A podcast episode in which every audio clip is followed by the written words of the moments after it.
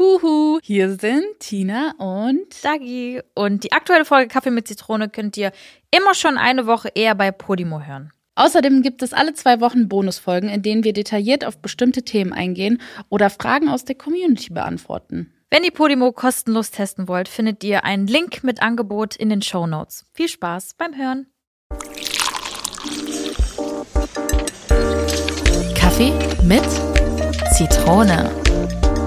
Mit Dagi und Tina. Hallo und ganz herzlich willkommen zu einer neuen Folge. Leute, mein Partner in Crime fehlt, ja, was hier im Podcast-Game. Ähm, nein. das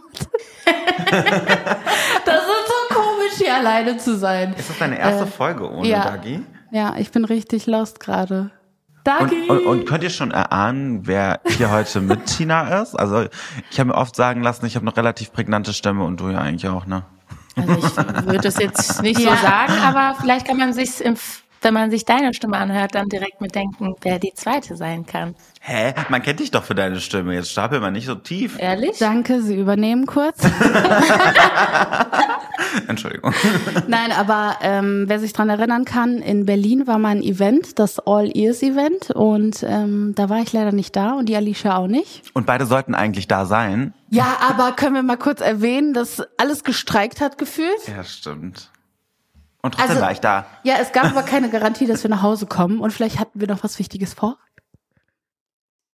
Ich sag einfach gar nichts dazu. Weil ich hatte einen Dreh in NRW. Ah, Deswegen okay. bin ich ruhig, bevor ich hier gleich böse Blicke von Alex bekomme. Ach, das sei dir verziehen. Auf jeden Fall, was ich noch äh, vorne dranhängen möchte, es wird trotzdem, also ihr könnt trotzdem Dagis Stimme hören und zwar ähm, wird es im exklusiven Teil bei Podimo einen kleinen Ausschnitt geben von Live vom Event mit Alex und Dagi. Mit mir? Aber natürlich wollen äh, Alicia und ich auch noch unseren Senf äh, hier beitragen und ein ganz wichtiges Thema heute mit euch besprechen. Und zwar wollten wir mal so über die Fehler in unserem Leben sprechen, And it's a lot. was wir so bereuen, was wir gemacht haben, wo wir uns jetzt denken, ah, kritisch hätte man auch anders regeln können. Größere Implantate. Weil nochmal lasse ich das nicht machen. Sondern ein softer Start, oder? Start. Der Problem. Ja, der Problem. Definitiv. Ja, ähm, genau. Es geht um Fehler. Gibt es denn bei euch irgendwie im Leben so einen, so einen krassen Fehler, den ihr gemacht habt, wo ihr euch jetzt denkt, oh, weiß ich nicht. Ja, dass ich so kacke zu meinen Eltern war in meiner Jugend. Also ich habe schon ordentlich ausgeteilt. Ich würde sagen, also ich habe jetzt gerade mal kurz drüber nachgedacht und ich war wirklich so, pff, ja, ich habe eine Menge Fehler gemacht, aber so einen richtig großen, ich hätte einfach netter zu denen sein sollen. Aber dann wäre unsere Beziehung vielleicht nicht so gut, wie sie jetzt ist. Weil daran wächst man. Aber witzig, darüber denke ich auch ganz, ganz, ganz oft nach. Ja, glaub mir, du warst niemals so schlimm wie ich. Frag Ja, sie. ja, ich, war- ich, Sie so, ja, glaube ich. Doch, das kann ich mir wirklich vorstellen. Also es soll gar nicht so. Ich war eigentlich voll äh, die süße Mausi, deshalb. Aber es gab schon Ich so nicht. Situationen, wo ich meine Mama irgendwie so vor so einen Pranger gestellt habe und mäßig so gehandelt habe. Ja, entweder du akzeptierst es jetzt oder dann halt nicht. Dann macht die halt die ganze Nacht Sorgen. Ist mir scheißegal. So und das hätte ich halt, würde ich jetzt mit dem Verstand, den ich jetzt habe, niemals machen. nee, ich auch nicht. Deshalb Nee. fühle ich das, also, weil dieses Thema geht mir aktuell wirklich sehr oft durch den Kopf. Wenn man dieser Familienplanung oder diesem, hm, vielleicht irgendwann mal ein Kind, dann denkt man darüber nach, was hat man selber gemacht und dann denkt man sich so, boah, Digga, wenn, wenn, wenn das auch bei mir so der Fall sein wird, ich werde ausflippen, ne, weil ich so ein emotionales Stück Scheiße bin. Aber ich sehe das genauso, wenn ich jetzt mir manchmal so anschaue, wenn ich mich jetzt mit meiner Mutter streite, ich gebe automatisch nach, auch wenn ich im Recht bin. Ja. Ich denke mir einfach, ich halte jetzt meinen Mund, weil es Sie tut mir so leid. Genau, weil ich denke mir so, mein Gott, und du denkst jetzt so, ich war früher nicht ansatzweise so schlimm wie Alex, aber ich habe auch schon viel Ähm, diskutiert. Bitch, Mache Werbung für dich selber. Also- Glaube ich nämlich nicht. Soll ich mal miteinander drüber sprechen, ob du nicht genauso schlimm warst wie ich? Ich habe deine Stories gehört und sag mal so, ich hatte nicht so viele Eier. Ich hatte schon ein paar Eier, aber ich kannte meine Mutter und ich wusste, wo gibt sie jetzt nach, inwiefern kann ich sie in Anführungszeichen, und das klingt schon so böse, wenn ich es jetzt ausspreche, manipulieren, so, mm. wie kriege ich meinen Willen jetzt? Und ich weiß aber, dass diese Frau so sensibel ist, sie hat so gelitten, wenn sie sagt, sie lag im Bett und hat geweint, dann bricht das einfach mein Herz. Deswegen ähm, gebe ich heutzutage, ich gebe einfach nach und denke mir einfach, Alicia Karma is a bitch. Wenn du deine eigenen Kinder haben wirst, bete einfach, dass sie nicht so werden wie du? Also ich glaube, meine Kinder werden toll. Ich glaube, die werden verzogen und verwöhnt, mm. aber die werden toll. Ja, wie sagt man das so schön, ne? Die Kraft der An Anziehung hier. Immer so denken, dann passiert das auch. Ja. Ja. Du musst auch gar nichts dafür die tun. Muss die werden einfach toll. Ja. die geht einfach schon davon aus. So. Das wird so sein. Auf jeden Fall.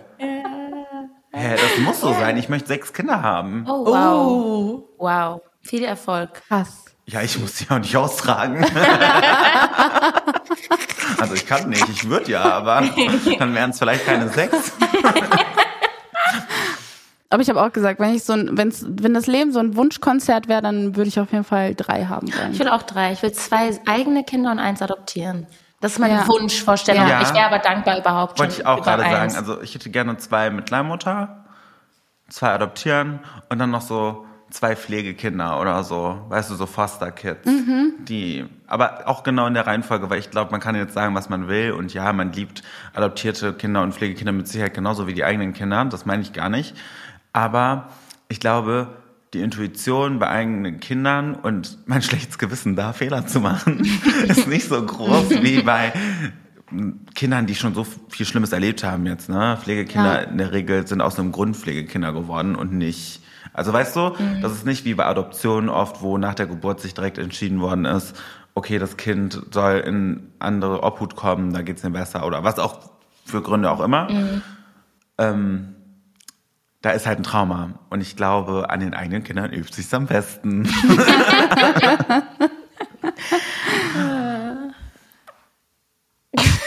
ich ich habe gerade irgendwie realisiert, dass ich, die, ich irgendwann konnte ich dir gar nicht mehr folgen. Pitch. Was möchtest du denn jetzt damit sagen? Es ist so langweilig, was ich erzähle. Nein, da ist jemand. Wieder ist da jemand. jemand. Ach so, das ist auch so. Da ist ein Wauwi. Aber witzig. Das erste Mal sehe ich die hier. Okay, dann haben wir jetzt äh, haben wir es geregelt, wie viele Kinder wir haben werden. Ne? Mhm. Hoffentlich. Ja, genau. Hoffentlich. Ich habe ja insgeheim auch so ein bisschen gehofft, dass das, was so Wichtiges zu tun hattest nach dem Event, war Kinder machen.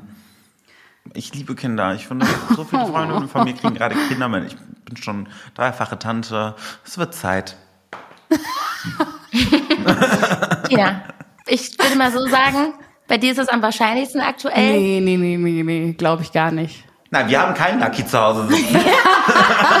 Und ich habe nicht meine Gebärmutter, das heißt, kann nicht mal ein Unfall werden. nee, ich glaube, nee, nee, das wird noch dauern. Nein, nein, nein.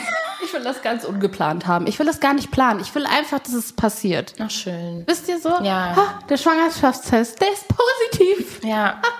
Würdest du es direkt nach hier erzählen? Ja. Weil ich habe letztens nämlich beim. Ich würde auch nicht dieses Boxen und Aufnehmen und huhu, das will ich gar nicht machen. Ja, Gender Reveal. Ja, sowas. Also das Boxen. Ich will, ja, ich will, ich will. Boxen und aufmachen und ja, Nein, ich verurteile das gar nicht, aber das ist nicht mein Stil. Ja, so. Du willst es eher für dich und deinen Partner ja. so genießen ja. und ja. für euch. Im Endeffekt ist das Kind ja auch ja. euers. So. Ja. Aber wir schweifen jetzt zu sehr hier vom Thema ab. Ja. Also, können wir denn über deinen Fehler sprechen? Ähm, ich glaube, einen sehr großen Fehler in meinem mhm. Leben, den ich sehr bereue und das ist, also den ich, der mir jetzt erst so wirklich bewusst geworden ist, ist einfach, dass ich, und ich meine, ihr beide kennt mich ja so, ihr mhm. wisst ja, ich mhm. habe in Berlin gelebt und wie auch mein Charakter war und so. Mhm. Und ich glaube, MPU dass, aktiv.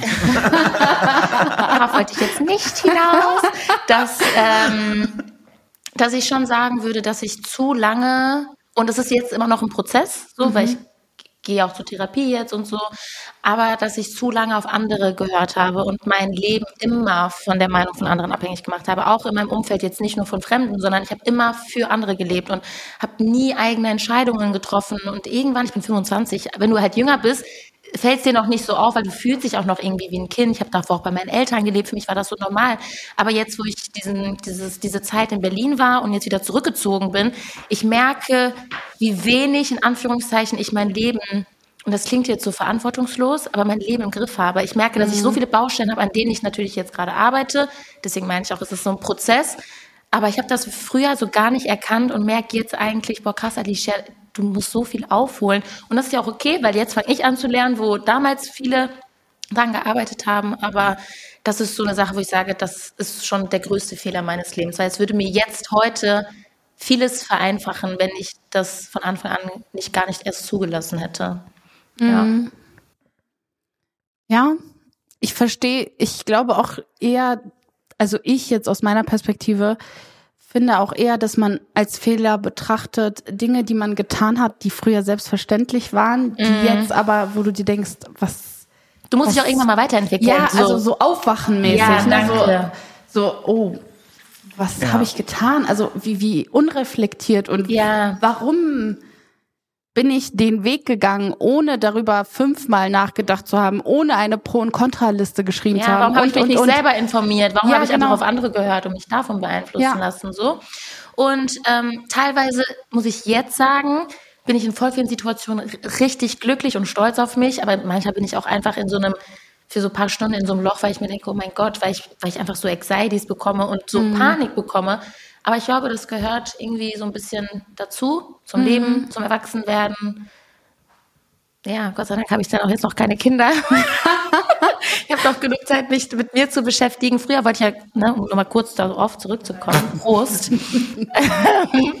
Früher habe ich ja immer gesagt, ich will mit 21 Kinder haben. Und ich habe es mir alles viel leichter vorgestellt, weil ich einfach in meiner Bubble war. So. Und jetzt denke ich mir, boah, ich stelle vor, du hättest jetzt noch Kinder. Wie soll das gehen? Du bist gefühlt selber noch so ein Aber ich glaube, wenn du Kinder hast, bist du automatisch verpflichtet, erwachsen zu sein. Also weißt du, wie ich meine? In Mhm. den meisten Fällen, wenn du jetzt irgendwie keine Vollkatastrophe bist, Ja. wird dich das schon so viel weiter nach vorne bringen, weil du musst. Menschen Ja. funktionieren so gut, wenn sie müssen. Ja, und du wirst einfach ins Ja. kalte Wasser geworfen, weil du willst ja, Ja. auch, dass der Kind irgendwie Ja. die richtige Erziehung bekommt, die sie verdient hat und nicht aufgrund deiner Nee, das meine ich, also ja, das auch, aber du hast ja so eine emotionale Bindung zu diesem Lebewesen Mhm. und du spürst ja, glaube ich, automatisch, das sind ja auch einfach biochemische Prozesse, Ja, diese auch sagen. Verantwortung plötzlich, weil das ist auch der Instinkt. Weißt du, eine Beziehung kann nicht nur toxisch sein zwischen zwei Menschen, die sondern eine Beziehung kann auch toxisch sein zwischen einem äh, Menschen, der einen anderen Menschen geboren hat, weil ich kenne ganz deutliche Beispiele aus meiner sehr nahen Umgebung, wo ich mir sehr sicher bin, dass diese Menschen vorher gerade in Partner sehr viel reinprojiziert haben, weil man ist so schnell verleitet, so sein persönliches Glück von dieser einen Person abhängig zu machen und es ist so leicht für diese Person irgendwas zu machen, um zu gefallen, anstatt für sich selber, weil dann fehlt die Motivation irgendwie, Ja. weil da kommt diese Verlustangst, dass einen jemand verlässt. Ein Kind kann ich nicht verlassen, zumindest nicht die nächsten 18 Jahre. Und Ja. das Kind muss dich bedingungslos lieben, weil du bist ja die Mutter. Ja, okay, müssen. Das sind dann manchmal ganz toxische mutter Also wenn man dich als Tochter hat, dann ist es ja dann, Was ist das dann? Bitch, red weiter. Tell me. ist man trotzdem ab und zu verzweifelt. Das wird ein ganz tolles Leben haben. Das kann sich super viele Handtaschen aussuchen. Das kann machen, was es will. Wenn, wenn es Scheiße baut, bin ich da, um die andere Person anzubrüllen. Ja, das, das ist, klingt doch nach einer tollen Zukunft jetzt hier, oder? Tina, wie ist das so mit uns? Ja, total. Ich bin äh, total beeindruckt von euren hier, ne, von euren Gesprächen. Du, ich schaue euch einfach zu. Ich muss eigentlich gar nichts dazu Aber sagen. Oder? um nochmal zu, auf dich Ja. jetzt hier einzugehen. Was, ist, Ja. was hast du irgendwas gemacht? Irgendwelche Fehler, die du Ähm. heute bereust? Oder was war der größte Fehler in deinem Leben? Ich würde nicht sagen, dass ich so einen krassen Fehler gemacht habe, wo ich sage, boah, der hat alles zerstört oder eine Bindung aufgelöst oder keine Ahnung was, sondern eher mein Verhalten war fehlerhaft. Also ich bin wirklich jahrelang irgendwie Konflikten aus dem Weg gegangen, weil ich Verlustängste hatte. äh, bezogen auf Freundschaften, auf äh, meine Eltern, Mhm. ähm, auf mein enges Umfeld. Ähm, für mich ist bis heute noch vieles okay. Also so, ich Mhm. bin so, nein, das muss nicht sein. Ich will nie Umstände machen, ich will nie stören, ich will nie unerwünscht irgendwo auftauchen. Mhm. Ich will Konflikten aus dem Weg gehen. Ich Ich nicht. fühle das sehr. ich bin da ganz, ganz bei dir. Ja. Ich dachte gerade, du redest über mein Leben. Ich war Ja. so, mein Gott, krass, aber es ist voll schön, Ja. dass ich, dass man nicht alleine ist irgendwie. Ja. Das wäre hier die. Ich liebe Konfro. Konfro bringt Ich bin dich weiter. Ja, ich Mensch. weiß. Ich bin viel zu harmonisch dafür. Ja, Du bist nicht harmonisch, du ziehst den Schwanz ein. Ja, Und das- gebe ich aber auch zu. Ist auch wenn okay. man seinen inneren Harmonisch ist ein Frieden Euphemismus, weil am möchte. Ende des Tages stehst du für dich selber ein, wenn du im Konflikt bist. Und wenn du immer wieder zurücksteckst und zurücksteckst und zurücksteckst, gerade in einer Beziehung, und Ja. davon reden wir ja jetzt meistens, auch wenn wir das jetzt nicht so benennen, Mhm. bist du eine ganz arme Frau, spätestens nach 20 Jahren. Aber ich, in meiner Beziehung war ich nie, also in meinen Beziehungen mit meinen Partnern war ich nie so. For the record, wir reden nicht über Naki.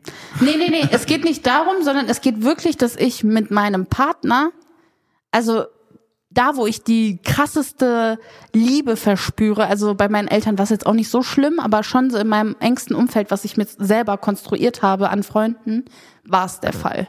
Echt? Bei Ja. mir waren es immer nur die Typen und das waren große Fehler, große Fehler.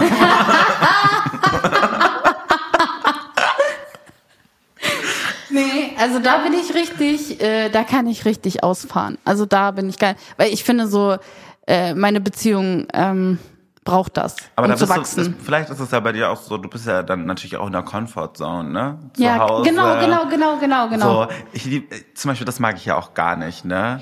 In einer Beziehung bin ich ja genau das Gegenteil von allem anderen. Also, der Echt? muss nur was denken und ich sag mir, okay, dann Ja, machen wir das aber so. guck mal, witzig, dann sind wir ja genau Gegenteil. ja, und draußen denke ich mir so, du kleiner Hund, was denkst du eigentlich, wer du bist? Ich werde dir Mhm. jetzt gleich erzählen, wer du bist. Ja.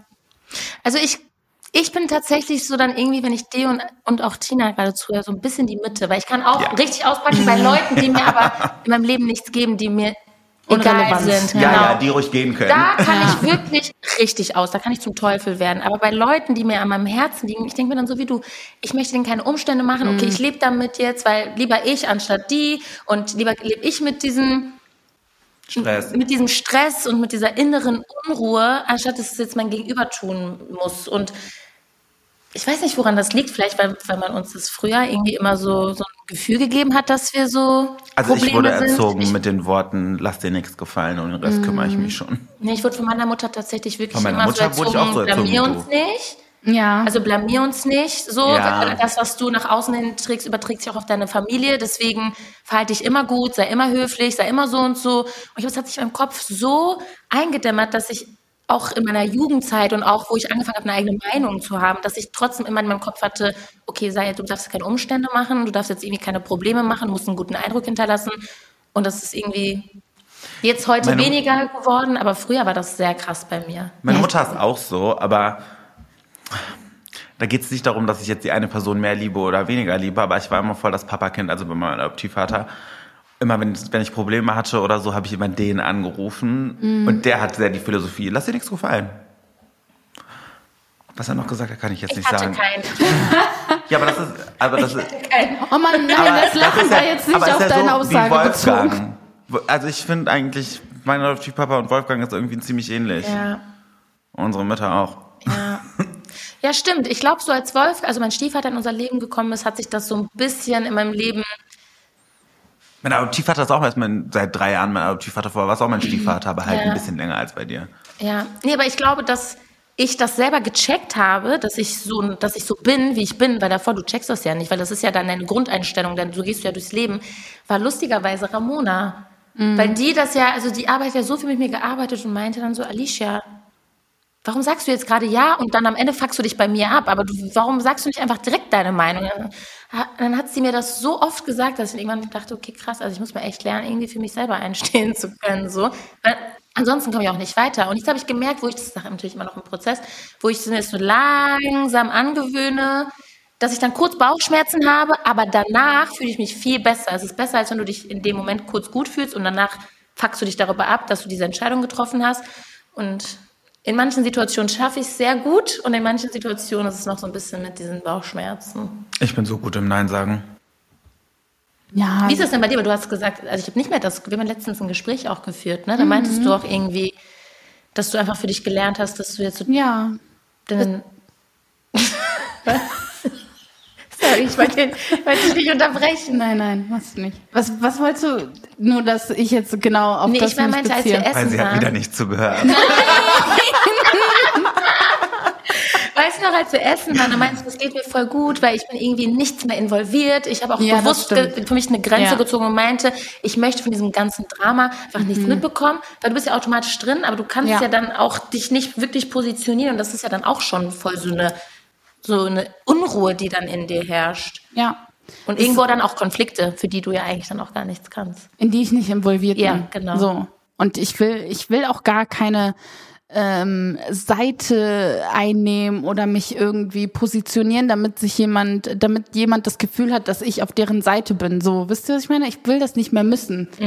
Weil Nee, ich bin sowieso immer nur auf meiner Seite.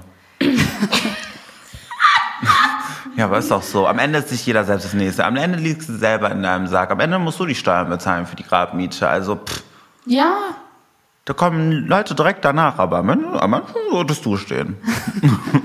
ist so. Nein, aber bei mir fing es ja schon so damit an, dass es mir schwer fiel, Nein zu sagen, so wie du es gesagt hast. Also da sind wir uns einfach super ähnlich, Alicia, weil ähm, es ist einfach nicht einfach, wenn du immer so eine Ja-Sagerin warst, so eine kleine. Und dann auf einmal merkst du so, das fickt dich richtig. Also Ja. du weißt nicht mehr, also du hast dein äh, Zeitmanagement nicht mehr unter Kontrolle, du hast nicht genug Me-Time, du, du, du schaffst deine, deinen eigenen Scheiß Dein nicht auf Kopf die kommt Kette. einfach nicht ja, zur genau, Ruhe, so. Genau, und dann, ich das gemerkt und habe gesagt, ich kann das nicht mehr. Mhm. Ich kann das nicht mehr. Aber jetzt haben wir sehr über unsere persönlichen Fehler, ähm, Kinder, Familie und sowas gesprochen. Aber wie sieht's denn bei euch ähm, so jobtechnisch aus? Also ich muss ja sagen, ihr seid ja schon schon etwas ähm, ja mehr im Fernseher unterwegs. Also ich habe ja richtig meine Social Media Bubble und da Du meinst ein bisschen mehr klassische Medien machen wir so, ne? ja genau genau Ja. genau. Was habe ich gesagt? Im Fernsehen. Achso, das das ist nicht gut. Nee, doch, super. Aber Alicia perspektivisch ja hoffentlich auch ganz bald im Radio zum Beispiel. Ja, das stimmt. Müssen wir alle auf Holz klopfen. Ja. Oh, das ist doch Glas. Aber Hauptsache haben alle geklopft. Okay, ja. War auch in der Bravo zum Beispiel. Ja. No offense. Aber ist jetzt auch nicht die SZ, ne? Man muss aber auch dazu sagen, weißt du, ich wirke ja immer wie so eine superficial hohle Bratze, wo es irgendwie nicht um viel mehr geht als irgendwie Hermes und Chanel-Taschen. Aber eigentlich sitze ich bei mir zu Hause und gucke den ganzen Tag nur Dokus über Konflikte in der Welt, Militärpositionen, wirtschaftliche Kriege, die die Welt führt und so. Und ja, Alicia kann es bezeugen. Gestern hatten wir die Situation, ich habe super weirde YouTube-Videos geguckt und dann ist sie gegangen bei Ex on the Beach mal vorbei. Das, was eigentlich normale Menschen so gucken. Wobei man auch sagen muss, das gucke ich auch ganz gerne. Ne? Also Ex on the Beach ist jetzt nicht so mein Ding, aber ich liebe Nase Temptation. Island. Wir schweifen ab. Warum? Temptation Island, das ist voller Fehler. Ja, also was da abgeht, wollen wir jetzt nicht drüber. hab aufgehört ja, aber du, du hast absolut recht. Temptation Island ist voller Fehler, ja. Und Ex on the Beach auch. Nein, aber ihr seid ja jetzt äh, in klassischen Medienformaten vorhanden. Hast du präsent. vergessen, wo wir angefangen haben? Ja, genau. Darauf zurück, ne? Also du warst ja bei Germany's Next Topmodel und hast auch gewonnen, ne? Ja. 2021, 20, 21? Ja. Krass. Ich habe sogar richtig gesagt, ja, schau. Ja, genau. Äh, das war Und ja dann war ich bei Let's Dance oder war ich Letzter? Zum Beispiel das war ein Fehler. Nicht Let's Dance an sich, aber dass ich mich ähm, falsch eingeschätzt habe, dass ich gedacht habe, okay, ich kann das machen, weil am Ende sagen wir, wie ist das? Gut für die Karriere. so, Let's ne? Dance ist ein Hammerformat.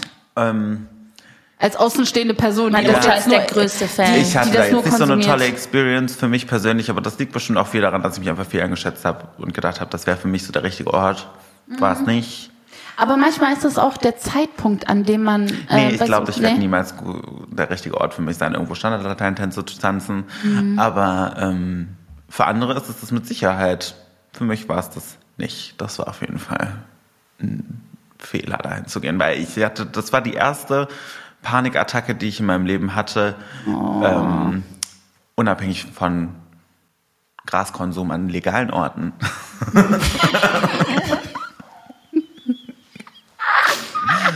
ja, weil ich weiß nicht so, ich sag ganz, sagen wir mal, wie es ist, ne? So stoned hatte ich schon ein, zwei Mal so, deswegen kiffe ich zum Beispiel nicht. Mhm. Weil ich ähm, das Gefühl bekommen habe, ich kriege keine Luft mehr. Und Ja. ich war so, okay, ich glaube, das ist das Gefühl von einer beginnenden Panikattacke. Und bei Let's Dance, und ich war nur zwei Shows da, habe ich gemerkt, was echte Panikattacken sind. Und das hat sich ja dann noch so gezogen, das habe ich bei uns auch letzte Woche erzählt, ähm, dass als ich zum Finale gehen musste, ich hatte den schlimmsten Durchfall, ich hatte das schlimmste Erbrechen meines Lebens, ich hatte Schweißanfälle und ich, es war nix. Ne? Sobald ich dann im Studio da wieder raus war, war alles wieder okay. Also das war so richtig, mein Körper war so, hat so richtige Beklemmungen bekommen. Deswegen würde ich das schon als Fehler bezeichnen. Aber das liegt nicht an Let's Dance jetzt per se, Ja. sondern einfach falsche Selbsteinschätzung. Aber dein Körper hat dir das so vom Feinsten signalisiert, so. Ja, Deine Psyche, dein Körper, Ja. die sind nicht zen in diesem Moment, wenn du dieses Studio betriffst. Es war einfach, glaube ich, auch ein bisschen die Strafe dafür, dass ich so eine Abkürzung nehmen wollte. Ne? Jetzt nicht nur was Karriere angeht, sondern so, ja, ich habe ja auch ein bisschen zugelegt und ich finde es nicht hässlich, aber ich sag ganz ehrlich, für mich persönlich fand ich mich hübscher einfach. So, deswegen Mhm. model ich jetzt gerade nicht so viel, deswegen poste ich nicht so viel auf Social Media, einfach weil so dieses, ich habe das akzeptiert, ich schäme mich ja gar nicht irgendwie mich zu zeigen, Mhm. aber die Initiative, mich ak proaktiv zu zeigen, was ja essentiell für unseren Job ist, ist halt zurückgegangen. Und was soll ich machen? Ob das jetzt falsch ist, weil die Gesellschaft mich so gepolt hat, weil, dass ich diese Einstellung habe, dass ich nur hübsch bin, wenn ich dünn bin, so blöd gesagt. Mag ja sein, wie es ist, es ist nun mal leider irgendwie drin. Und da habe ich mir auch, wenn ich ganz ehrlich bin, so ein bisschen un unterbewusst erhofft, okay, wenn du Let's Dance machst, du trainierst neun Stunden am Tag, vier Tage die Woche, den fünften Tag hast du Training, äh, hast du Proben, am sechsten Tag ist Show, habe ich gedacht, okay, das ist so ein Shortcut, ich bin jetzt gezwungen, mich wieder in diese Form zu bringen, in der ich mich wieder zeigen werde. Und es ist auch ein bisschen wie eine Schocktherapie gewesen, weil du bist natürlich trotzdem permanent dem ausgesetzt. Ich weiß nicht, ob du es mal gesehen hast, aber wie knapp diese Outfits sind, das ist schon alles immer sehr körperbetont. Obviously, man muss ja sehen, wie dein Körper sich bewegt. So, weißt du, das war einfach so ein bisschen die Mahnung, von nichts kommt nichts. Ja. Und die Abkürzung ist nicht immer das Richtige. Der kürzeste. Weg, ja, ist nicht immer Ja. der einfachste. Ja, Ne? safe. Aber bei dir? Okay, aber zu Germany's Next, äh, also, Das war eine super richtige Entscheidung. also das war, Das war toll. du, Würde würdest ich du immer immer, wieder machen. okay. würde ich wirklich immer wieder machen. Ich habe auch in den letzten Wochen immer wieder mal gesagt, so, ach, wenn es so eine All-Stars-Staffel geben würde, bin dabei. Aber würdest du dich gezwungen fühlen, dich wieder in deine Form zu bringen, die du gerade beschrieben hast? Ich glaube schon, um ganz ehrlich zu sein, ja. Aber hast du daran auch mal so gearbeitet, dass du, oder denkst du, du bekommst das irgendwann raus aus deinem Kopf? Weiß ich nicht. Ich muss auch sagen, mein, meine Vorgeschichte ist ja sehr krass mit Jojo-Effekten. Ja, habe ich tatsächlich mal mit, also ich habe Ja, deine Stories geschaut ich und das komplett. nicht. Aber ich finde es, ich finde es auch voll wichtig, dass, ähm, weil man sagt ja immer so, ja, du musst dich selber lieben und ne, egal in welcher Form und dies und das. Aber Ja, ich so eine finde, Erwartungshaltung. ja, ne? dass man, dass man sich immer akzeptiert. Aber ich finde es auch okay, wenn Menschen sagen, nee, mein Wohlfühlgewicht ist das und das, auch wenn es nur eine Zahl ist Mhm. Ja. oder nur eine Jeans sind, die du perfekt passen möchtest. Ich finde es okay, wenn jemand sagt, ich möchte da reinpassen und das ist die Erwartung an mich selber. Ich finde das vollkommen legitim, weil das hast du ja mit dir selber vereinbart. So, das Hat auch was mit Wohlfühlen zu tun. ja, und wenn, also ich finde, ich habe eine Zeit lang ähm, auch, ähm, wo ich auch irgendwann mal erwähnt habe, ja, nach Corona sind ja jetzt ein paar Funde drauf, ne, ist einfach so, also in diesen Lockdown-Phasen habe ich einfach zugenommen, das ist Fakt. Und habe ich auch irgendwann mal erwähnt, ich würde mich freuen, wenn ich das irgendwann mal runterbekomme. Und ich habe mich in dem Moment irgendwie schlecht gefühlt, weil ich mir dachte, ja, eigentlich muss ich mich doch wohl, Akzept- ja, genau. Aber ich finde halt eben nicht, du kannst halt sagen, nee, ich möchte zu meiner Wohlfühlform, egal Ja. wie sie ausschaut. Du verallgemeinerst das ja nicht. Du beziehst es ja in dem Moment nur auf dich und sagst, weil Richtig. ich mich in Anführungszeichen so, also ich kenne mich anders und ich weiß, dass ich mich Ja. so wohler gefühlt habe, heißt es aber nicht, dass du andere verurteilst, die sich, wie auch immer sie sind, so nicht wohlfühlen dürfen. Ja. Das hatte ich. Ich finde auch, was so ein bisschen da reinspielt, ist ja so dieses so, wenn man sich in Anführungsstrichen gehen lässt und dass man das ja akzeptieren muss, hat, macht das ja auch so ein Gefühl wie, wir kennen das beide auf jeden Fall sehr gut, dieses so, man lebt in den Tag hinein, man schläft die ganze Zeit, man fühlt sich so unnütz, so undiszipliniert, unproduktiv und dann ist es so eine Abwärtsspirale. So, bei einem Arno Dübel, der bekannteste äh, Arbeitslose Deutschlands, der vor kurzem verstorben ist, er möge in Frieden ruhen, sagt ja auch niemand, ja, du musst dich aber schon so akzeptieren, wie du bist, ein faules. Ich rede nicht schlecht über Verstorbene, aber ihr wisst, was ich meine. So, sagt ja auch keiner. So, es hat ja nicht immer nur was mit, ich möchte jetzt bei anderen Leuten gut ankommen, sondern vielleicht möchte ich mich auch wohlfühlen, wenn ich in einen verdammten Spiegel gucke. Ja. Weil mein Ideal im Kopf auch von dieser Gesellschaft geprägt ist. Es ist ja nicht nur, dass ich mir denke, ich gefalle denen jetzt, sondern ich, ich bin auch 25 Jahre aufgewachsen und finde das ja auch schön. Weißt du? Ja. Deshalb ist es auch okay. Ich, deshalb, ich wollte es nur sagen, weil ich äh, habe halt das Gefühl, dass Menschen sich oft schlecht dabei Ja. fühlen, wenn sie es aussprechen. Ja. Weil Ja. man, weil wir jetzt so, ein, so, so, so eine Phase haben, in der wir einfach, äh, oder so eine Gesellschaft, wo man sagt, okay, es muss aber, jeder ist unterschiedlich und jeder ist individuell und, ne? Was ja auch vollkommen richtig ist. So, endlich bekommen Menschengruppen Sichtbarkeit Ja. Die sie ganz, ganz lange nicht bekommen haben. Aber du hattest ja auch jetzt eine kritische Phase, so ich also meine Aussagen basieren auf euren Stories, okay, das was ich erstalke. ähm, du hattest ja auch eine Phase, wo du unbedingt zunehmen wolltest, ne?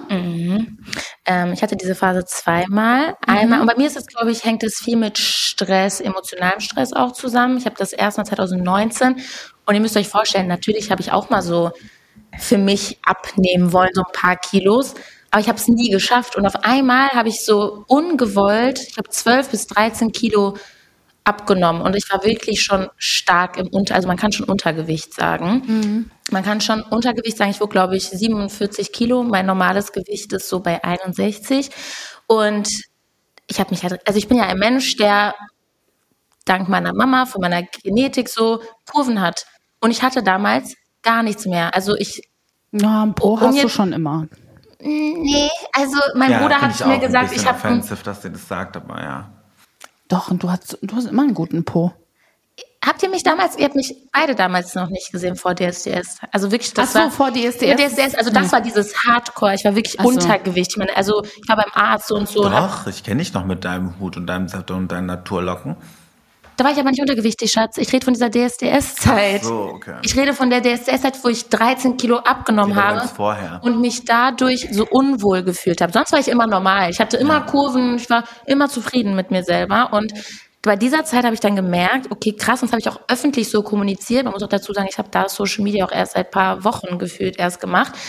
Hätte vielleicht auch ein bisschen auf meine Ausdrucksweise achten sollen, aber trotzdem hat es nichts an dem Grundproblem geändert, dass ich mich in meiner Haut nicht wohlgefühlt habe, weil ich aber auch wusste, wie ich eigentlich sein kann. Und für mich hatte ich zu dem Zeitpunkt einen Kinderkörper, weil ich war wirklich, ich bin ja auch nicht ein großer Mensch oder so, ich bin, hab, bin relativ in Anführungszeichen normal bis klein.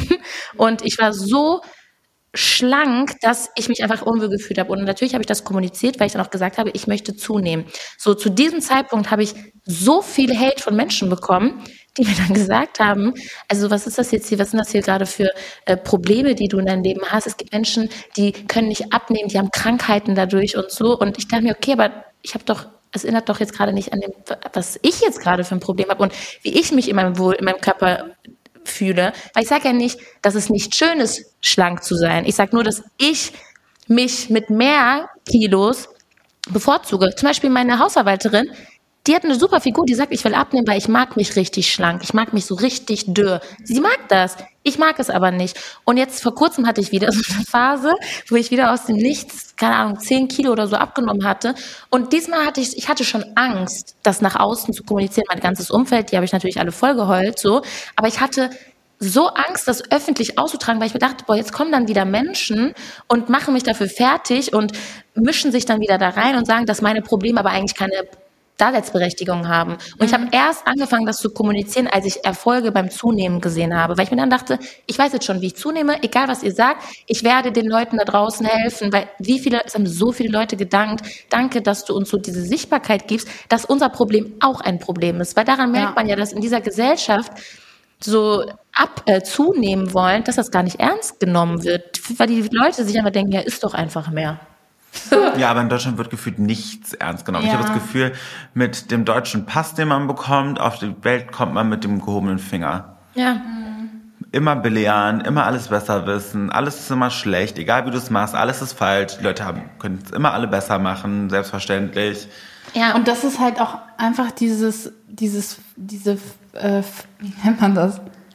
Falsch? Fehlerkultur. Oh. Fehlerkultur, ja. Diese Fehlerkultur in Deutschland. Aber ich glaube, ich habe jetzt keine Studien gelesen oder so, aber was, wenn ich mir das jetzt als rationaler Mensch irgendwie ein bisschen herleite, dann hat das mit Sicherheit ein bisschen was mit unserer geschichtlichen Historie zu tun, was unser Land so ein bisschen verbockt hat, nicht nur ein bisschen, sondern massiv verbockt hat Ja. so im letzten Jahrhundert. Und es ist ja richtig und wichtig, dass man das nicht vergisst und dass man das mahnt im Geschichtsunterricht lernt, aber so ein bisschen das Gefühl, so dieses so, wir sind verantwortlich für alles. Ja. Und du auch. ja. So, und wir sind, ich, ich bin 97 geboren, ne? Das ist fast ein Jahrhundert später. Also von dem ersten massiven Fehltritt. Also ich will es gar nicht Fehltritt nennen, weil es ist halt, wird dem nicht gerecht, weil es war, ist ja krank, was Ja. da passiert ist. Aber wir verstehen, glaube ich, was ich sagen möchte. Ich glaube, das ist auch immer so ähm, der Anspruch, oder? An, an, an Deutschland, dass man ähm, Dass man sich schlecht fühlt, deutsch zu sein. auf Aber, weißt, aber das. Krasse ist, das kommt ja von uns selber. Ja. Das kommt gar nicht von anderen Ländern. Ja. Ja. Aber die Frage ist auch, ab, also wo ist denn die Grenze? Also ab wo ist es ein Fehler? Ab wo ist es ein Fehler, seine Gefühle offen auszusprechen? Also, ne, damit man einfach vielleicht da einfach viel mehr, ref also seine Aussagen reflektiert. So, ähm, Ich glaube, in dem Moment, wo die Resonanz dich einschränkt, ne? Ich glaube, da wo Gegenwind kommt mäßig. Nee, Gegenwind ist ja nicht per se schlecht, aber wo Gegenwind kommt, der dich so massiv ein, einschränkt, dass du nicht mehr handelst, dass dir selbst treu ist. Und ich finde auch ab einem Punkt, wo du selber nicht mehr wirklich dahinter stehen kannst, weil normalerweise, man lernt ja im besten Fall aus Fehlern so. Aber wenn du schon an diesem Punkt bist, wo du wo du selber sagst, boah krass, ich schäme mich dafür, finde ich, ist es schon ein gravierender Fehler. Wenn du diesen Fehler als Learning mitnehmen kannst, finde ich, Das ist ja ist Best es, Case. ja, genau. Aber wenn es schon so in diesem, in dieser, in diesem Ausmaß ist, dass du dich dafür schämst und dass du nicht dahinter stehen kannst, finde ich, ist es schon, würde ich schon als sehr großen Mhm. Fehler bezeichnen. Und das sind dann auch richtige Fehler. Ich finde, sorry, jeder Mensch sollte auch Fehler machen, Ja. so damit wir uns auch einfach weiterentwickeln können. So, aber wenn es halt schon in einem gewissen Ausmaß ist, ist es dann schon schwieriger. Ich habe auch total gemerkt, nachdem ich aus German Sex Topmodel rausgekommen bin und dann quasi ins kalte Wasser geschmissen worden bin in diesem Job, mehr oder weniger, ähm, dass Ja, ihr wurdet doch total gut vorbereitet. Tut mir leid. äh, dass ich mir so Gedanken gemacht habe, so, okay, mache ich jetzt Kampagnen zum Beispiel zu Nachhaltigkeit?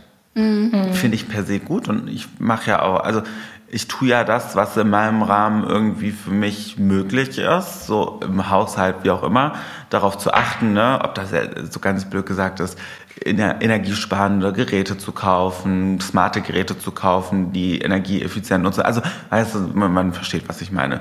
Und natürlich bin ich mit Sicherheit absolut kein Vorzeigebild Number One, was Nachhaltigkeit angeht, was mit dem Job auch einfach unfassbar schwierig ist, bei dem du, wenn du ständig irgendwie zu einem Shooting fahren musst, zu Events fährst, die auch jetzt vielleicht nicht unbedingt immer äh, mit, der, mit der Bahn vier Stationen zu erreichen sind. Ähm, und ich habe wirklich gemerkt, so ich habe gar keinen Bock, Opfer dieser Fehlerkultur zu werden und habe eine Zeit lang am Anfang sogar plakativ PET-Flaschen einfach auch benutzt. Also ich habe die per se benutzt, ich bin jetzt nicht in den Supermarkt gegangen und habe mir gedacht so, boah, jetzt kaufe ich eine PET-Flasche, damit ich davon eine Story posten kann, damit mich bloß keiner abfuckt, weil ich bin eh eine nach mir die Sinnflut. Aber ich habe schon darauf geachtet, dass ich keine Placements mache, in denen ein Key Asset war Nachhaltigkeit. Ja. Weil sobald du das machst, wird, kriegst du diesen Stempel, du musst jetzt in allem perfekt sein. Und äh, erlaubt dir bloß kein Fehltritt. Und das geht, geht dann ja nicht nur für Nachhaltigkeit, sondern in jeglicher Weise musst du politisch korrekt sein. Und das ist Utopie. Wäre ja schön, wenn das so leicht wäre, Ja. aber so funktioniert das ja nicht. Du kannst halt auch nicht alles richtig machen. Du kannst nicht alles richtig machen. Also jetzt Ja. bezogen auf äh, Nachhaltigkeit. Also das ist doch das Tolle an unserer Gesellschaft, wenn jeder nur ein Bisschen. macht, Ja. das Minimum, Ja. dann ergibt das ein ganz, ganz großes. Ja. Und das ist halt so, ich glaube, das ist so der Denkfehler an allem, dass jeder denkt, jeder muss sein Maximum geben, damit wir ans Ziel kommen. Nein, fangen wir doch, jeder soll vor seiner eigenen Haustür erstmal kehren, Ja. bevor er verlangt, dass die komplette Straße frei ist. Ja. Dann fang doch erstmal bei dir an. Ja. Ja, ich glaube so ein bisschen, was halt auch in unserer Gesellschaft so ein Trugschluss oft ist, auch mit aktuellen Geschehnissen, dass man mit krass negativen Gegenwind und provozieren, in Anführungsstrichen, weil am Ende des Tages ist ja dieser ganze Hate auch Provokation einfach nur, steht ja dahinter, ähm, nicht zielführend. Am Ende des Tages muss man Überzeugungsarbeit leisten, fundierte Überzeugungs... Also weißt du, zeig den Menschen die Konsequenzen bildlich.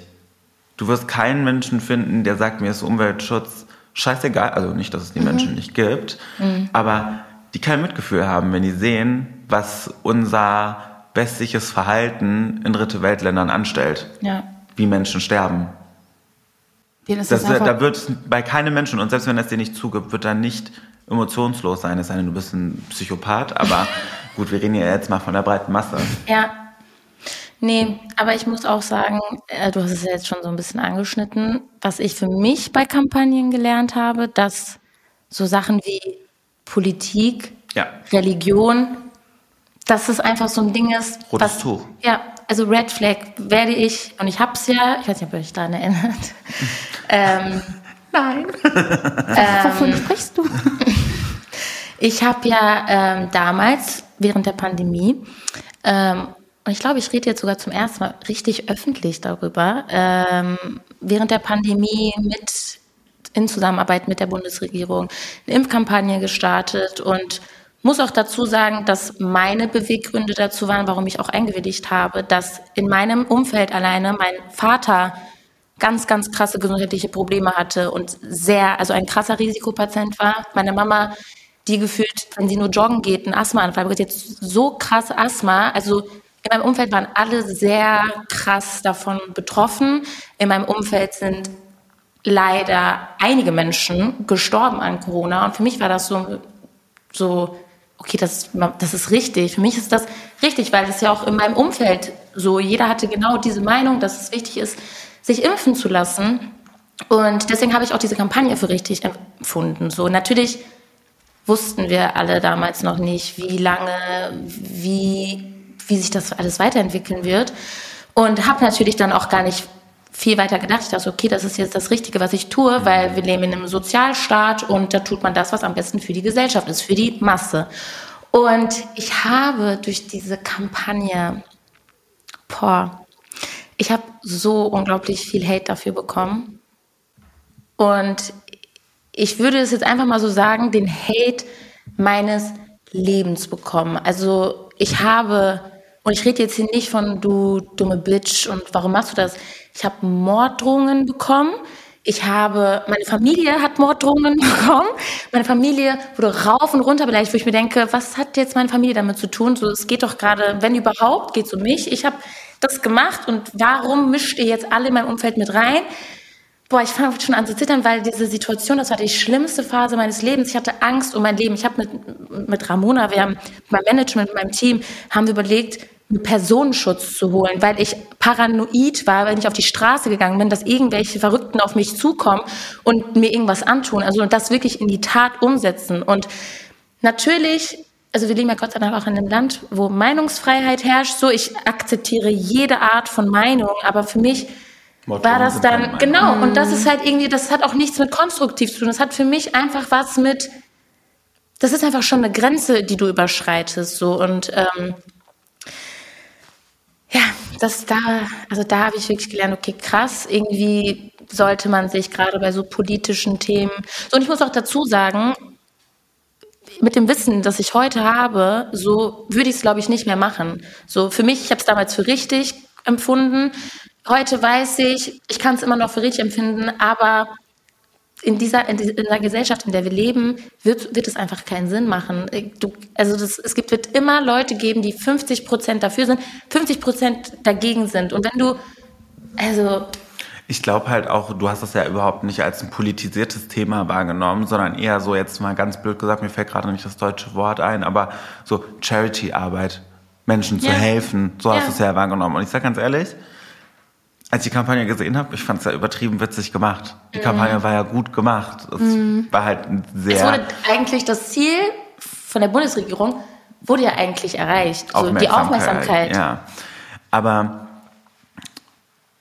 ich sag dir auch ganz ehrlich, diese Kampagne war für mich so eine Mahnung, die du da gemacht hast, und ich habe es ja mitbekommen, dass ich zu meinem Management gesagt habe, sobald in irgendeiner Anfrage Bundes steht oder Ministerium, schredderst du das bitte auf der Stelle. Ja. Ich mache das nicht.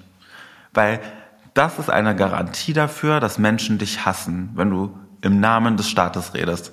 Ja, vor allem, wenn du halt auch mit deiner Karriere spielst. Ne? Also ich Ja. persönlich als. Alicia dachte mir, okay, das ist für mich ein sehr wichtiges Thema, wovon auch mein, mein Umfeld und ich ja auch selber betroffen sein kann. Und wer weiß, hätte ich, also, weißt du, vielleicht hätte, kann man ja auch heute sagen, boah, hätte ich mich jetzt impfen müssen oder nicht, aber vielleicht wäre ich dann auch gestorben. So, weißt du, man kann das jetzt heute nicht mehr sagen. Aber jetzt, wo ich halt weiß, okay, krass, du hast so krass mit deiner Karriere gespielt. Ich habe wirklich, zu dem Zeitpunkt dachte ich, meine Karriere ist jetzt vorbei. Ich war zwei Wochen lang im Bett und war einfach depressiv und dachte mir, ich brauche eigentlich gar nichts mehr machen, weil die Leute hassen mich ja eh alle. So, und das wird, das, das kann ich gar nicht mehr irgendwie gut machen. Aber man lebt ja auch irgendwie dann wieder in so einer Gesellschaft, die so schnell vergisst, so, Ja. was ich ja dann, das, was ich noch trauriger finde, weil du tippst so viele böse Sachen in dein Handy, du, boah, ich wurde von Clans angeschrieben und bedroht. Wie leichtfertig die das tippen. Die, ne? Wie leichtfertig die das tippen und ich nehme das ja nicht so auf. Ich hab, ich war, ich war im Studium, wir mussten die Session sofort abbrechen, weil ich überhaupt nicht zurechnungsfähig war. Ich konnte nicht denken, ich konnte nicht, ich, ich konnte einfach nur gucken. Ich habe einfach mit meinem Kopf an die Wand gestarrt und ich als Privatperson, okay, ich kann dafür einstehen und mich dafür einsetzen, genauso wie man, egal, darauf komme ich gleich, so, aber ich als Musikerin, und man muss ja auch dazu sagen, unabhängig jetzt von meinem, von meinem Umfeld, ich wollte, ich will ja auch auf Tour gehen. Also für mich war das einfach wichtig, dass das einfach schnell vorübergeht und wir alle ganz schnell weiterleben können. Zu dem Zeitpunkt hätte ich auf Tour gehen können, ich hätte so vieles machen können, aber es war einfach zu viel, stand zu viel auf dem Spiel, Techniker, wie viele Leute sind bei so einer Tour involviert, da kannst du nicht riskieren, dass da jemand Corona hat, so. Und, ähm, ja, das, das war auf jeden Fall eine Lehre für mich, so, und, ähm, Aber ich finde es halt, ich will ganz kurz noch was dazu sagen, weil ich finde, diese Pandemie, keiner, nee, keiner von den Menschen hat das jemals erlebt gehabt. Wisst ihr, was ich meine? Wann war die letzte Pandemie, so große Pandemie her? in diesem Ausmaß. In diesem ne? So Ausmaß. Schweinegrippe und so. Ja, aber, Aber so das waren ja eher weltweit. Epidemien ja, ja. Ja. Also ich meine, die spanische war die letzte davor. Also so Pandemie wirklich Mhm. äh, global, weltweit. Äh, nicht nur national, sondern international. So, das ist halt so, in dieser Situation stand halt niemand vor uns. Wir wussten gar nicht, wie wir damit umgehen. Wir haben gesehen, wie verzweifelt die Leute im Krankenhaus waren. Wir haben gesehen, wie Menschen förmlich gestorben sind, wo man dachte, es ist eine Grippe, Leute. Also wer, also das ist halt so, wir wussten gar nicht, und dann auch diese ganzen Ratgeber. Es gab ja dann auch Menschen, die dir gesagt haben, wie du mit der Situation am besten umgehen sollst, als Content Creator, als Musiker, als Person des öffentlichen Lebens. Leute, dafür gibt's keinen, dafür gibt's keinen äh, Fahrplan. Ich finde das auch so krass, wie schnell Menschen auch als Gesellschaft vergessen. So in der ersten Phase von Corona erstmal dieses Belächeln, das ist in China, das ist so weit weg, auch ja, blöd gelaufen, friss halt weniger Fledermäuse, war ja so das Narrativ. Ähm, dann kam es rüber und die Menschen waren ja panisch. Ja. Also da sind ja richtige Streits zwischen den Menschen entfacht, Ja, wenn irgendjemand äh, erkrankt war, aber nichts davon wusste. Und dann war man Kontaktperson und die Leute waren ja richtig sauer und dann wurde das so über zu genervt, weil jetzt muss ich ja zu Hause bleiben, bis wie schnell das dann ging zu gar gar kein Respekt mehr davor. Also vorher hast du noch Angst zu sterben und jetzt ist dir das egal, ob andere sterben. Ja. Ja. so diese, das ging so schnell. Und ich muss sagen, und es hat mir so mein Herz gebrochen, weil ich glaube, ein Jahr vorher oder so war das ja mit Kascha Lenhardt so, weil natürlich kannst du, wie wir gerade gesagt haben, deine Meinung dazu äußern, aber dieses Konstruktive, so sag es, aber konstruktiv, aber in dieser Welle von Hass ist es einfach untergegangen und ich denke mir, das arme Mädchen, Aber bei ihr ist ja noch mal kranker. Ne? ja, deswegen, deswegen sage ich ja, das Ja. ist ja schon Mobbing. Du kannst auch deine Meinung äußern, aber bei ihr war das ja wirklich, muss es ja noch schlimmer gewesen. Und ich denke mir, sind die Menschen sich eigentlich bewusst, was für, was für, was für ein Ausmaß das auf Menschen hat? Weil für die, das ist so sinnloses Tippen, aber der Mensch, der liest sich das durch. Und das, wenn, das ist ja nicht nur eine Nachricht und es sind auch nicht nur hunderte Nachrichten, es sind tausende Nachrichten. Jeder macht sich, sein, bildet sich seine Meinung darüber und wird die los und alle Leute berichten darüber. Und das ist ja in Deutschland auch so, wenn eine Person was dazu sagt, dann springen alle auf den Zug auf und keiner setzt sich so wirklich damit auseinander, sondern alle wollen nur schießen, schießen, schießen, schießen. Und am Ende hat man den Salat. Also was am Ende, wir haben es alle bei Kaschalen hat gesehen, kann man nicht mehr rückgängig machen. So was, am Ende tat es allen Menschen leid. Aber davor warst du noch die Person, die ganz in der ersten Reihe vorne mit dem Finger gezeigt hat, ohne die ihre Seite dir anzuhören. So. So, Zeynep, leg mal lieber das Handy weg, wenn du ein bisschen dich selber scheiße findest, weil sonst passiert nämlich sowas. Ja. Und deswegen war das für mich so, würde ich es heute nochmal machen? Nein. Würde ich nochmal über politische, würde ich nochmal politische oder religiöse oder was auch immer kritische Kampagnen machen? Nein. So. Würde ich nicht machen. Das war so für mich ein Learning, wie du gesagt hast, so, das, das war so, nee, das muss einfach nicht sein. Und ähm, auch daraus musste ich natürlich lernen, so, ich bin gefallen, ich bin wieder aufgestanden, so.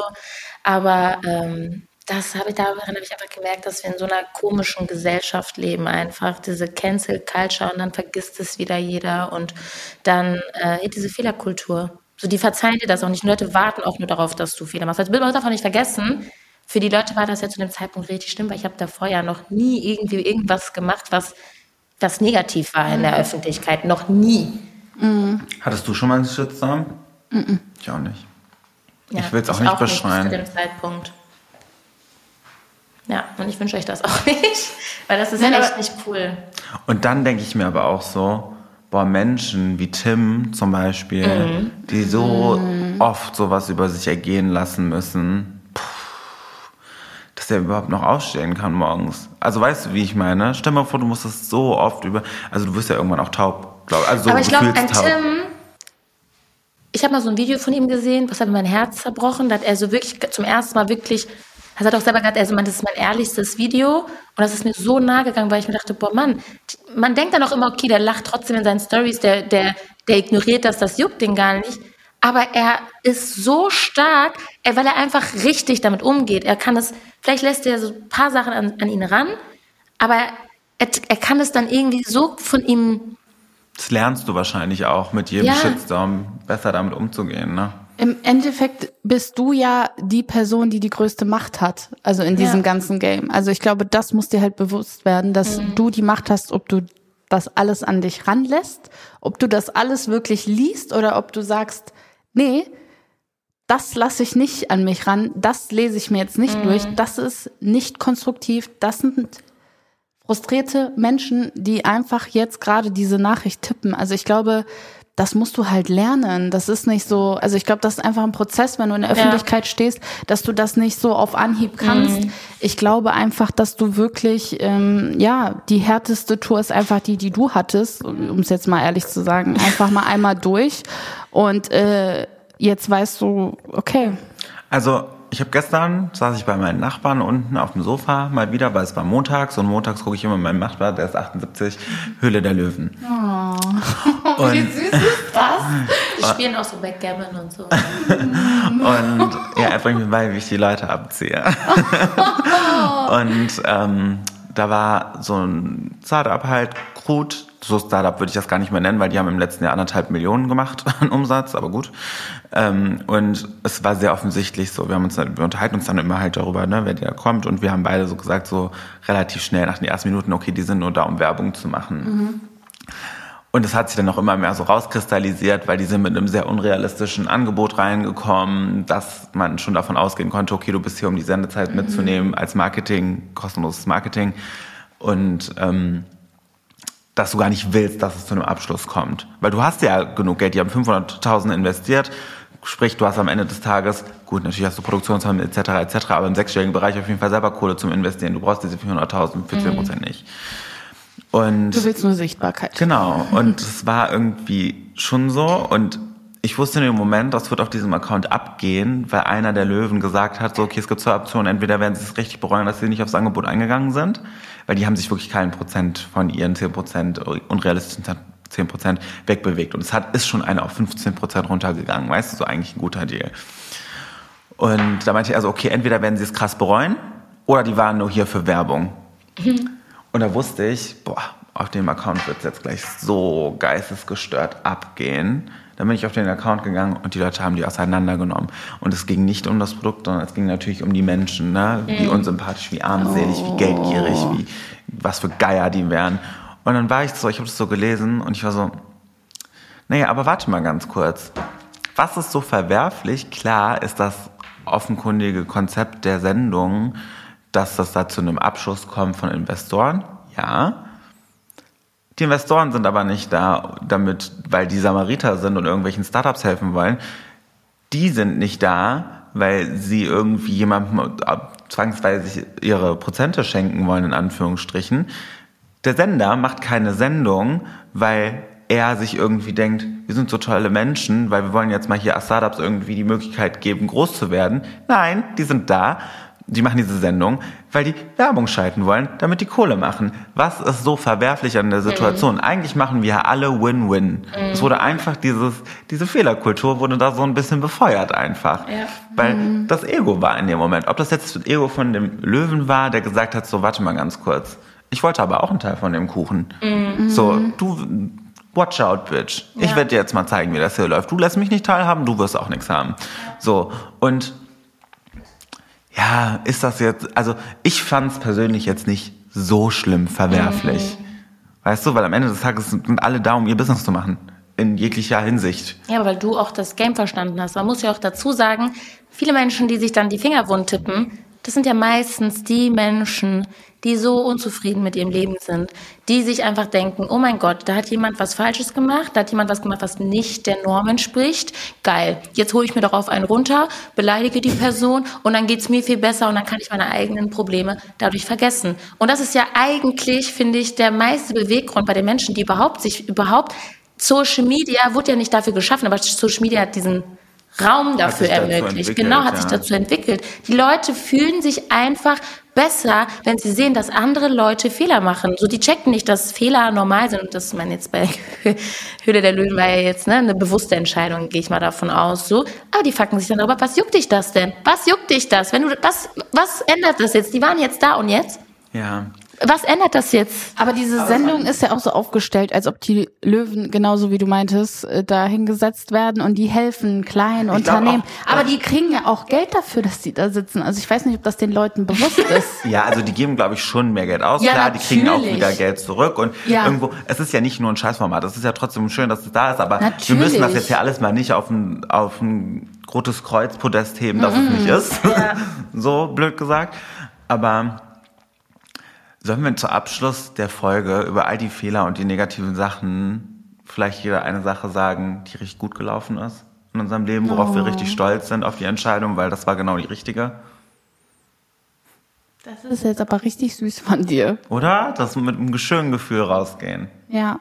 Also für ich mich war es meine Transition. Weil klar war Germany's Next Topmodel auch eine unfassbar richtige Entscheidung für mich, karriere-wise, aber auf einer menschlichen Ebene meine Transition, weil ich gemerkt habe, wie sich meinen Charakter gefestigt hat danach, wie ich zu mir gefunden habe, wie ich nicht mehr so aufgedreht war, nicht mehr so krass auf Konfrontation, Hauptsache provozieren noch, mhm. blöd gesagt. Mhm. Und ich habe so richtig zu mir selber gefunden, mhm. im wahrsten Sinne des Wortes. hm. Bei dir, Tina? Ich brauche noch eine Sekunde, um zu überlegen. Es ist gerade, ich war so auf dieses Negative eingestellt ja. gerade, also nicht mal negativ, sondern Fehler. Ich will ja auch noch dazu sagen, Fehler sind ja da, um daraus zu lernen. Ja. Und ich möchte auch an jeden appellieren, ähm, dass wenn dein Gegenüber einen Fehler macht, der dich verletzt, ähm, dann ähm, ist es immer gut, das auszusprechen, zu sagen. Und die Welt geht nicht unter. Ja, genau, ja. zu konfrontieren, einfach ja. zu sagen, hey, das war uncool oder so. Ich, ich liebe, also ich liebe so eine Kritik und ich liebe das, wenn Leute mich darauf aufmerksam machen, mhm. weil sonst kann ich nicht lernen, sonst kann ich nicht besser werden. Oder was heißt besser, aber weniger Menschen vielleicht in Zukunft verletzen. Ja. So, ich finde das voll wichtig. So, Fehler sind nicht immer nur so negativ belastet, sondern und keiner, das will ich auch sagen, weil ich finde, den äh, Spruch bekommt man ganz oft, äh, vor allem von den eigenen Eltern, ja, den Fehler habe ich schon gemacht. Lern doch aus meinen Fehlern. Nein, ich werde niemals aus Deine, den nicht Genau. Meine. Ich werde niemals aus anderen Fehlern lernen. Ich muss sie selber machen. Ja. Ich muss diese Fehler selber machen, damit ich mich immer wieder an diese Situation zurückerinnern werde und sagen werde, das war nicht cool, das war nicht okay, damit verletze ich jemanden. Genau. Ja. Ja. Aber kommen wir jetzt zu dem Guten. Ich fand das nämlich so toll. Ich muss jetzt nur noch ganz kurz mal überlegen. Ähm, Was mal, also bei mir, also mir fällt jetzt so ganz, weil du meinst ja gerade bei den ja, Jim Sex Topmodel auch, bei mir ist es tatsächlich so der Schritt zu DSDS und warum ich sage, also warum ich das mit so Fehlern verbinde, ist weil ich mich immer viel zu ernst genommen habe und für mich war DSDS immer so ein Entertainment-Format und dass Leute dann ja auch teilweise so ein bisschen ins Lächerliche dargestellt werden, mhm. ist ja auch einfach so, ne? Es dient ja zur Unterhaltung. Aber ich war so, ich würde niemals, ich habe ich hab immer ganz laut betont, ich würde niemals am Leben zu DSDS gehen. Das habe ich ganz laut gesagt. Mhm. Und deswegen hat meine Mutter mich ja auch nur in diese Situation gebracht mit, entweder gehst du hin oder ich zieh, oder du ziehst aus. Weil im Endeffekt, was hat sie das zu jucken? Weil sie wusste, dass ich das niemals machen würde. Und wenn ich jetzt daran über nachdenke, war das die beste Entscheidung meines Lebens. Ich habe einfach mein Ego beiseite getan und dachte, okay, komm, ich mache das jetzt einfach. Und heute darf ich meine eigene Musik machen, weil ich die Sichtbarkeit durch DSDS bekommen habe. Davor war ich der gleiche Mensch, genau gleich gesungen, aber es hat kein Schwein interessiert. Und ich habe mein mhm. Ego beiseite getan, dachte mir, okay, komm, nimm das jetzt einfach in Kauf, dass es passieren kann.